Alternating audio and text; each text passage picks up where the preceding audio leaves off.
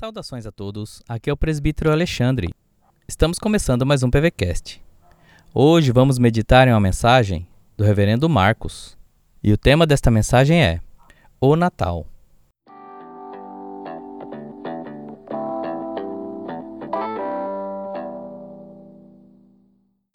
A palavra de Deus em Mateus 1, 21 a 23 diz assim: Ela dará à luz a um filho e lhe porás o nome de Jesus, porque ele salvará o seu povo dos pecados deles.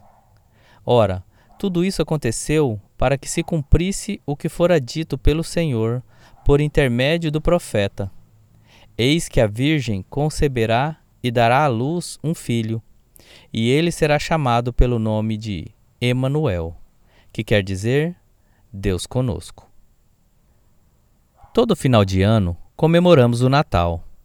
Todos sabemos que é impossível precisarmos o dia exato do nascimento do Senhor Jesus. Contudo, isso não deve ser um impeditivo para darmos tão grande relevância e importância a esta data que fora, desde os primeiros séculos, designada para esta celebração. Se somos o que somos diante de Deus, o somos por causa do nascimento do Redentor. É claro que apenas a encarnação do Verbo, a chegada tão aguardada do Messias, não é um evento suficiente em si mesmo para nossa salvação. Contudo, toda a obra de obediência ativa, passiva e vicária de Jesus, o Messias, só foi possível porque o Verbo se fez carne e habitou entre nós.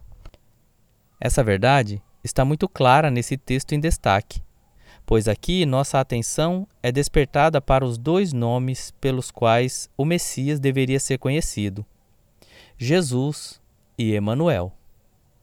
O significado destes dois nomes apontam para duas incontestáveis realidades que precisavam ser reparadas naqueles que Deus havia escolhido de antemão na eternidade para serem deles.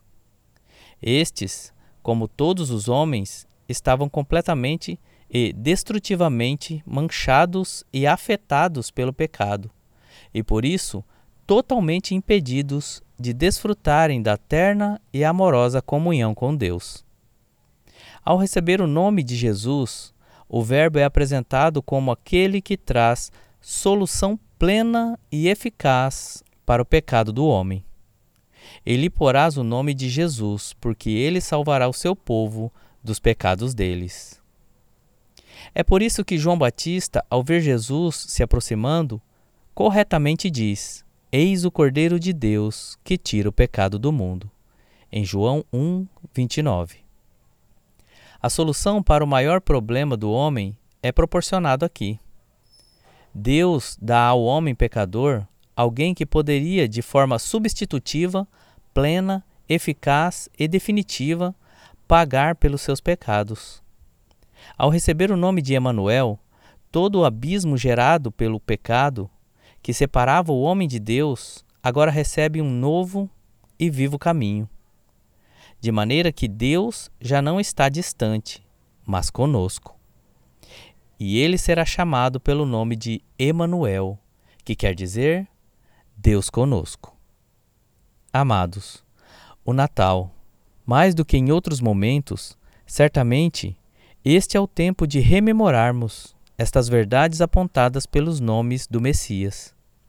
Celebremos com todo júbilo e alegria a chegada daquele que nos salvou dos nossos pecados e nos colocou novamente em comunhão com Deus, para desfrutarmos da sua santa e amorosa presença. Se você ainda não sabia disso, lhe digo: Natal é tempo de crer no Messias recebendo em seu coração como Jesus, aquele que te salva dos seus pecados, e Emanuel, aquele que restaura a sua comunhão com Deus. Reverendo Marcos Santos, missionário da APMT, do projeto Boas Novas para Nova Zelândia, de Cape Town, África do Sul. Que Deus abençoe o seu dia.